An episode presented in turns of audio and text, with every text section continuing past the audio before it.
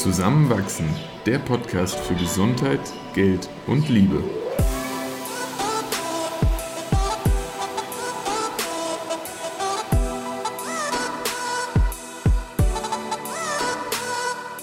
Willkommen zu einer neuen Folge von Zusammenwachsen. In dieser Episode werden wir endlich mal wieder dem Thema Geld in unserem Titel des Podcasts gerecht und sprechen über das Thema Ehevertrag. Viel Spaß beim Zuhören.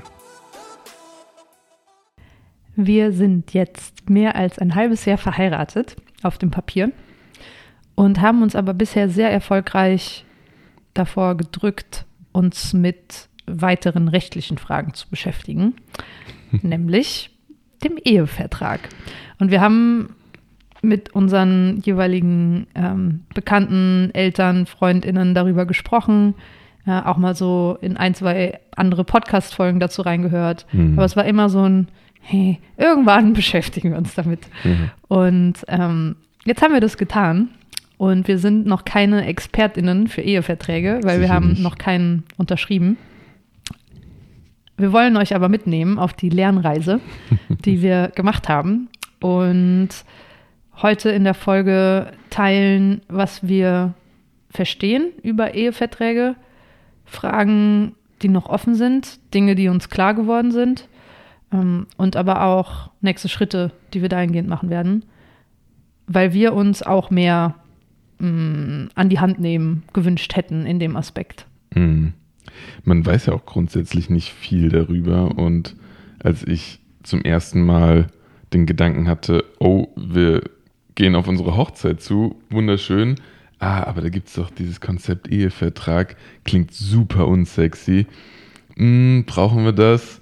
Ja, nein. Dann irgendwo gelesen, okay, man muss das gar nicht vor Eheschließung abschließen. Ah ja, dann schiebe ich das jetzt mal ein bisschen weiter nach hinten. Das, das ist gut, so, dann, dann können wir das immer noch später irgendwie handeln. Äh, und auch mit dem Hintergedanken, ja, vielleicht brauchen wir das auch gar nicht. Bist du gerade an dem Punkt, wo du sagen würdest, macht Sinn, sich jetzt damit auseinanderzusetzen? Oder je mehr du liest, desto eher denkst du, passt eh, gibt vielleicht Menschen, für die es sinnvoll, für uns auf keinen Fall. Mhm. Also grundsätzlich sind ja Verträge dazu gedacht, die abschließenden Parteien zu schützen. Ja im Falle von Konflikten oder bestimmten Ereignissen. Irgendwas Unvorhergesehenes. Mhm. Ja. Und ich erinnere mich zum Beispiel daran, als ich meine erste GmbH gegründet habe, 2018, dass da auch der Gesellschaftervertrag, wurde noch nicht Gesellschafterinnenvertrag genannt, ähm, eben eine ganz große Rolle gespielt hat und ich da auch recht lange recherchiert habe und damals mich super mit meinen beiden Mitgründern verstanden habe und wir waren so, ja, okay, machen wir, müssen wir machen. Alle empfehlen es zu machen, aber zu dem Zeitpunkt war uns noch nicht so klar, ja, es gibt gerade so viele andere Dinge, die wir gerade dringender mhm. machen sollten. Es hat sich fast lästig angefühlt. Mhm. Wir haben es aber gemacht, mhm. indem halt verschiedenste Fälle geregelt werden, die halt in der GmbH-Gründung ganz anders sind als in der Ehe. Aber ähm, wo wir letzten Endes alle sehr froh waren, dass es existiert. Und zum Beispiel im Falle von einer Gesellschaftertrennung einfach regelt, was passiert mit den Unternehmensanteilen, wie sind die Modalitäten. Es war einfach vertraglich geregelt, sodass wir, dass es kein Konfliktpotenzial gab, weil wir diese Fragen alle schon im Vorhinein gemeinsam entschieden und unterschrieben hatten. Und genauso sehe ich auch den Ehevertrag jetzt gerade logischerweise fühle ich so, nein, warum brauchen wir den überhaupt? Und es ist gerade alles so harmonisch und schön und ich ja. kann mir kein Szenario vorstellen, in dem wir nicht Konflikte, auch hinsichtlich Vermögen oder Unterhalt, klar miteinander besprechen und regeln könnten. Mhm. Aber dieser Vertrag ist ja nur für den Fall da, wenn wir uns scheiden und wenn unser bestehendes Lebenskonstrukt miteinander mhm warum auch immer, auseinandergeht. Mhm. Und in dem Fall eine, einen Vertrag oder eine Bestimmung in Kraft treten zu haben, die uns davor schützt, aus welchem Konflikt auch immer in diese Unterhaltungen zu starten, macht schon Sinn. Auch wenn es sich gerade jetzt nicht so dringend und sinnvoll anfühlt. Aber ich erkenne schon den Mehrwert dessen, vor allem, und jetzt sind wir ja schon dabei, so wann ist ein Ehevertrag überhaupt wichtig, wenn es ein Ungleichgewicht in der Lebensführung der Ehe gibt. Oder einfach eine Asymmetrie. Genau, ja. ja. Also jemand passt auf die Kinder auf, die andere Person arbeitet Vollzeit. Es gibt ja. ganz unterschiedliche Einkommen ähm, mhm. während der Ehe. Es gibt unterschiedliche Erbschaften. Es ist einfach ein, ja, ein rechtliches Konstrukt, was ähm, die, die Vermögensaufteilung innerhalb der Ehe regelt. Und ich finde, du hast noch am Anfang eine wichtige Sache angesprochen. So, jetzt verstehen wir uns gut, jetzt ist es irgendwie harmonisch und hoffentlich bleibt es immer so. Aber für den Fall, dass es sich irgendwann mal ändert, ist es der beste Zeitpunkt, um so einen Vertrag aufzusetzen. Weil wir uns gerade wohlgesonnen sind. Ja, natürlich haben wir auch unsere individuellen Interessen im Blick, das ist okay. Und, und vielleicht muss man hier und da dann auch Kompromisse machen. Aber es ist definitiv einfacher und angenehmer, das jetzt zu tun, als in dem Moment, wo das beginnen könnte zu kippen. Mhm. Ja. Ja. Und so auch wie bei dem genannten Beispiel in der Firma, so, ihr wart euch alle wohlgesonnen, setzt diesen Vertrag auf und egal was passiert, ihr seid dann froh, es gemacht zu haben. Mhm. Und im Idealfall brauchen wir den nie. Ja. Und dann haben wir halt jetzt umsonst irgendwie zwei Stunden Recherche und dann nochmal 500 Euro Notariatskosten investiert. Mhm. Ähm, aber wir sind einfach geschützt für den Fall ja. einer Ehe, Trennung.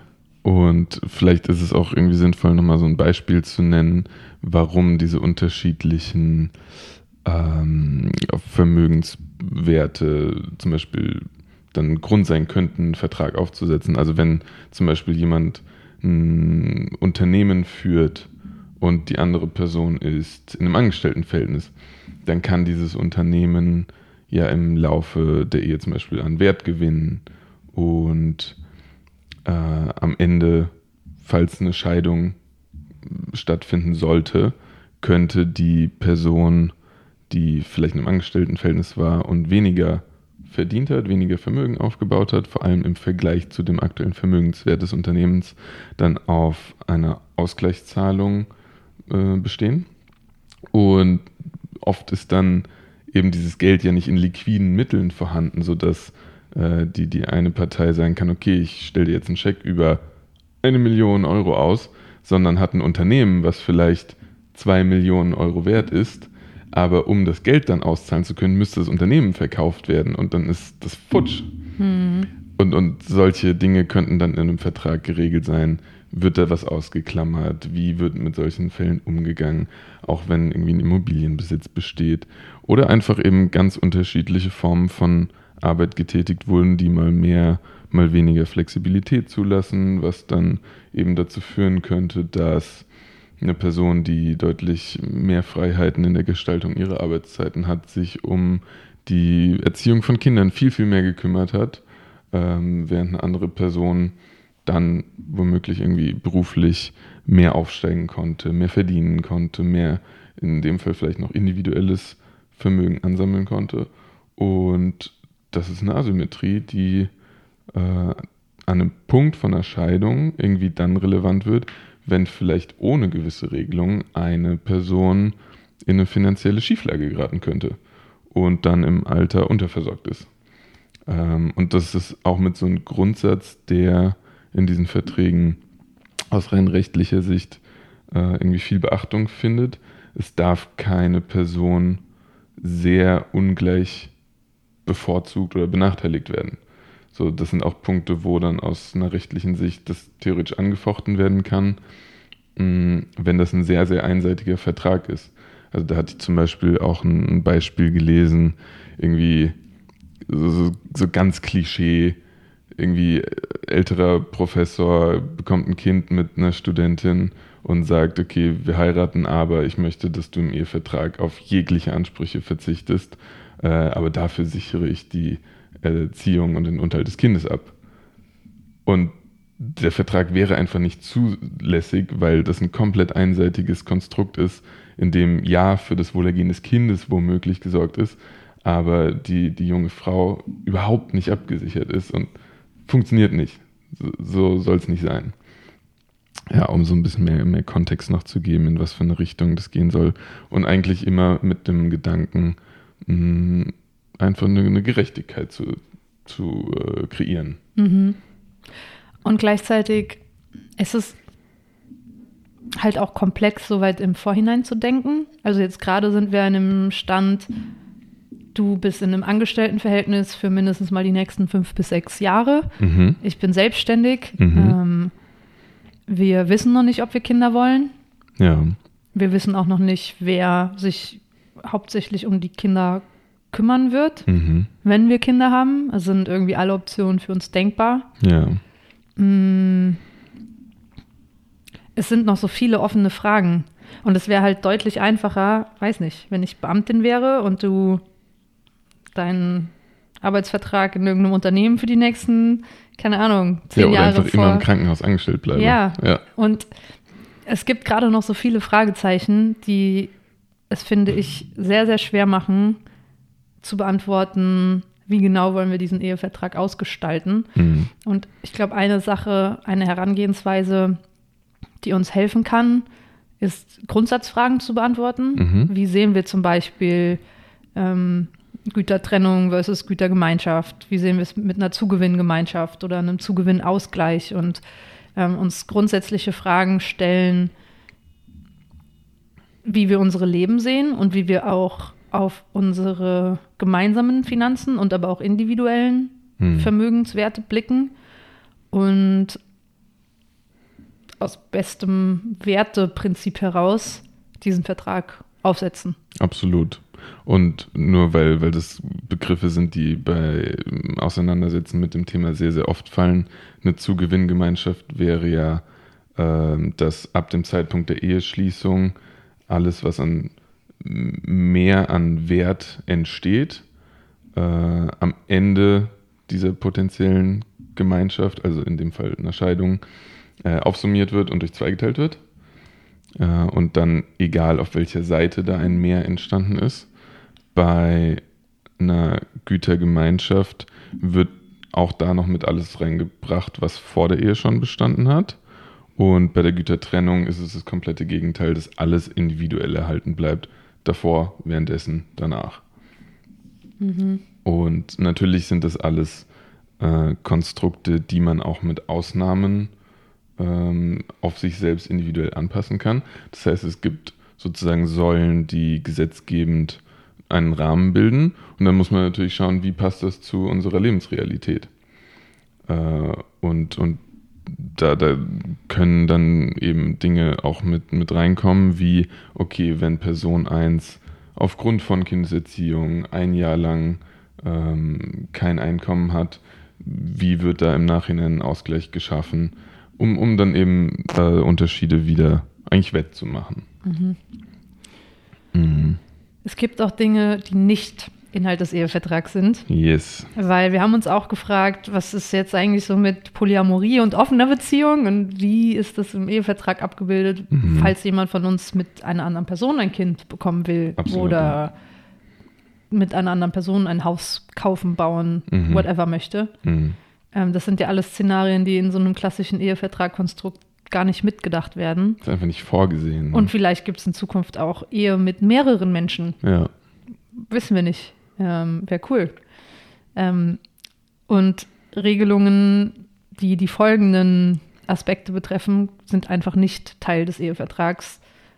Der Beziehungsform, des Sexlebens, der Anzahl von Kindern, Übernahme von bestimmten Tätigkeiten, Gesundheitsverhalten. Und es gibt auch nicht so Wenn-Dann-Klauseln. Also ich zahle gerne für deinen Unterhalt, bis unser Kind 15 Jahre alt ist, außer wenn du mich betrügst, ins Ausland ziehst, selbstständig wirst, was auch immer. Das ist sogenannt sittenwidrig. Mhm.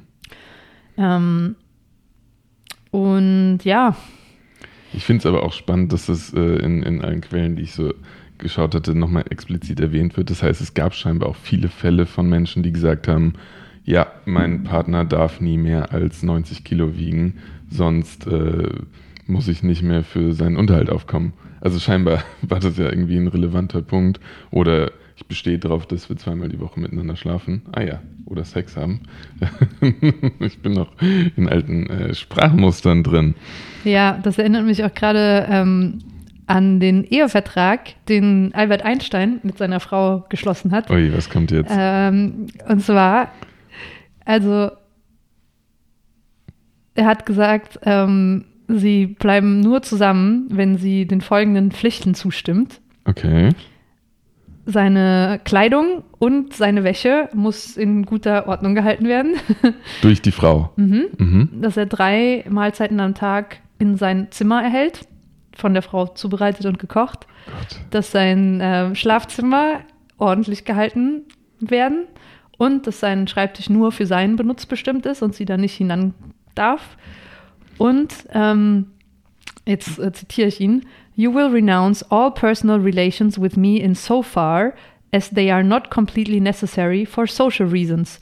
Specifically, you will forego my sitting at home with you, my going out or traveling with you. Also er hat gesagt, er sitzt einfach nicht mit ihr zu Hause und er reist auch nicht mit ihr. Und ähm, das letzte oder die letzten drei Punkte: You will not expect any intimacy from me, nor will you reproach me in any way. You will stop talking to me if I request it. and You will leave my bedroom or study immediately without protest if I request it. Und Das hat er vertraglich Das hat er festgehalten. vertraglich festgehalten. Und ich weiß, wir gehen jetzt hier gerade eine ähm, Tangente runter, die nichts mit dem ursprünglichen Ehevertrag Das zu tun okay. hat. Aber ja, ähm, Einstein hat wohl gesagt, I treat my wife as an employee whom I cannot fire. Und ich finde das, ja, das ist halt so. Es ist gut, dass es mittlerweile sittenwidrige Ja. Aspekte gibt. Und vor allem ein Rechtssystem, in dem beide Parteien komplett gleichwertig äh, angesehen werden. Was, was nicht selbstverständlich ist, so verrückt es irgendwie teilweise noch klingen mag. Hm. Mhm. Also, ja. Mhm. ja. Okay. Jetzt haben wir schön über einfachere Sachen geredet, nämlich nicht uns. Mhm. Ähm, ja, womit es jetzt bei uns weitergeht. Ähm, und wir freuen uns auch über Hinweise oder Tipps zu Ressourcen, die noch helfen können. Wir haben selbst ähm, ein paar gute Internetseiten gefunden, die wir Mhm. ähm, im Podcast verlinken, auch in der Folgenbeschreibung. Ähm, und auch gelernt, es macht Sinn, dass man sich individuell nochmal beraten lässt von einem Rechtsanwalt, einer Rechtsanwältin, weil eine gemeinsame Beratung oft ähm, schon eine Bevorzugung von einer Person beinhaltet. Mhm. Ähm, ich weiß noch nicht genau, wie wir das machen werden. Reden wir dann in den nächsten Wochen noch Richtig, drüber. ja.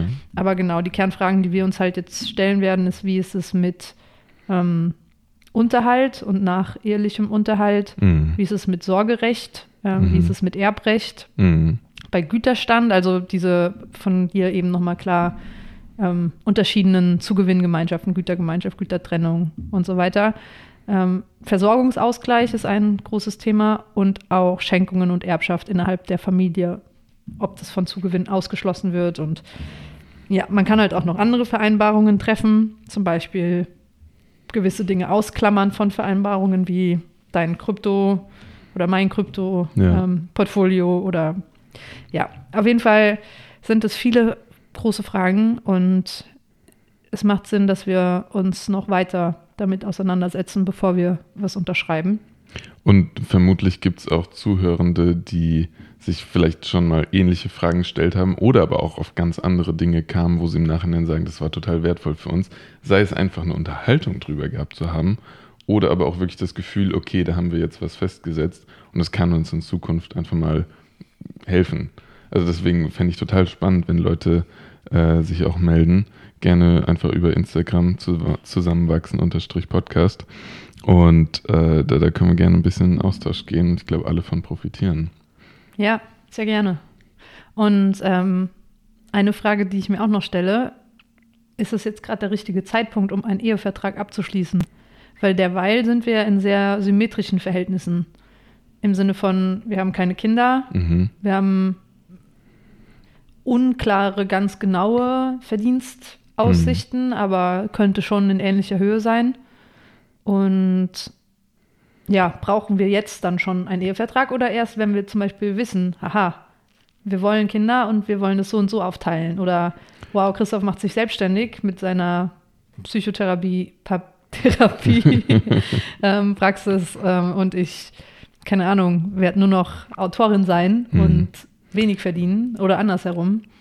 Wobei man da, glaube ich, sich auch vor Augen halten darf, dass Verträge auch ein lebendiges Konstrukt sein können, was an die jeweiligen Lebenssituationen auch angepasst werden kann.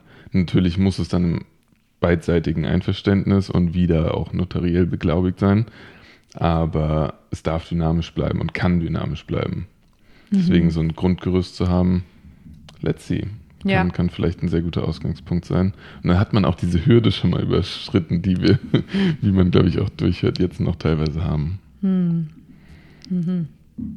Ja, aber schöner, schöner erster Einblick und äh, vielleicht auch ein paar Zuhörende darauf gebracht, sich womöglich erstmalig mit dem Thema in Ansätzen auseinanderzusetzen. Wobei es ja nur relevant ist, wenn man heiratet. Ja, aber es gibt auch äh, partnerschaftliche Verträge, in denen man ohne das, ja, diesen gesetzlichen Bund der Ehe einzugehen, auch Dinge festhalten kann, weil ja auch ein partnerschaftliches Zusammenleben oftmals von Überschneidungen finanzieller Angelegenheiten geprägt sein kann. Hm. Also da gibt es auch Möglichkeiten.